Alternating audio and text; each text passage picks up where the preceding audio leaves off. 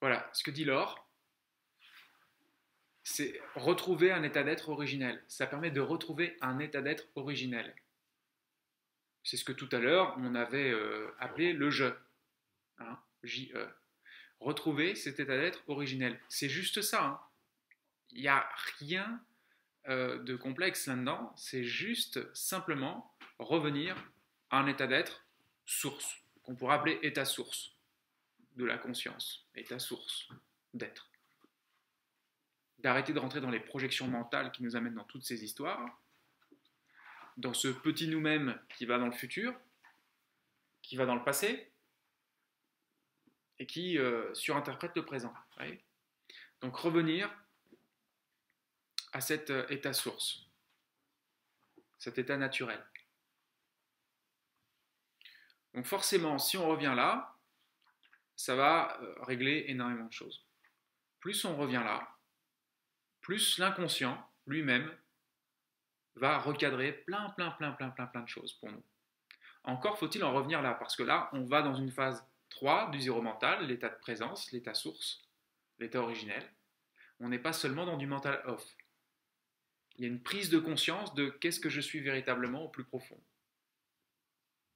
Mais ce qu'il y a aussi, c'est qu'on trouve, on se trouve en nous, on trouve ce que cette plénitude, ce bien-être, euh, un espace comme ça, vide de tout et en même temps très plein.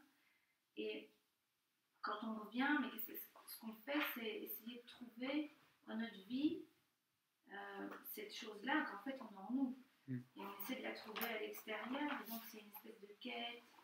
Euh, moi j'ai parfois l'impression que tant qu'on n'aura pas fait quelque part le deuil, que cette chose-là, elle est en nous et pas forcément à l'extérieur, qu'il faut arrêter de la chercher à l'extérieur à tout prix, parce que voilà, eh bien, on courra toujours après une chimère. Hmm. c'est ça. Et puisque tu sembles le comprendre, tu vas arrêter de courir après une chimère.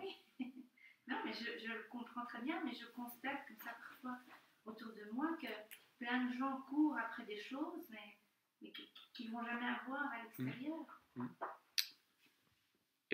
Si tu prends conscience que c'est courir après des chimères, tu peux juste constater qui court après les chimères. Mhm. Et là, tu reviens toujours à observer le penseur qui court après les chimères. Mhm.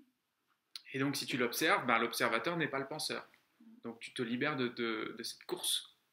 C'est vrai que ça demande, euh, pour le coup, là, euh, beaucoup d'attention et du temps. Mais après, c'est quel sens ça a pour toi? Est-ce qu'il vaut mieux aller avec les chimères parce qu'on se dit, bon, euh, je ne vais pas passer ma vie à, à m'en libérer? Ou bien est-ce qu'on se dit, bon, ben, de toute façon, euh, après tout, euh, autant s'en libérer, quel que, quel que soit le temps que ça prend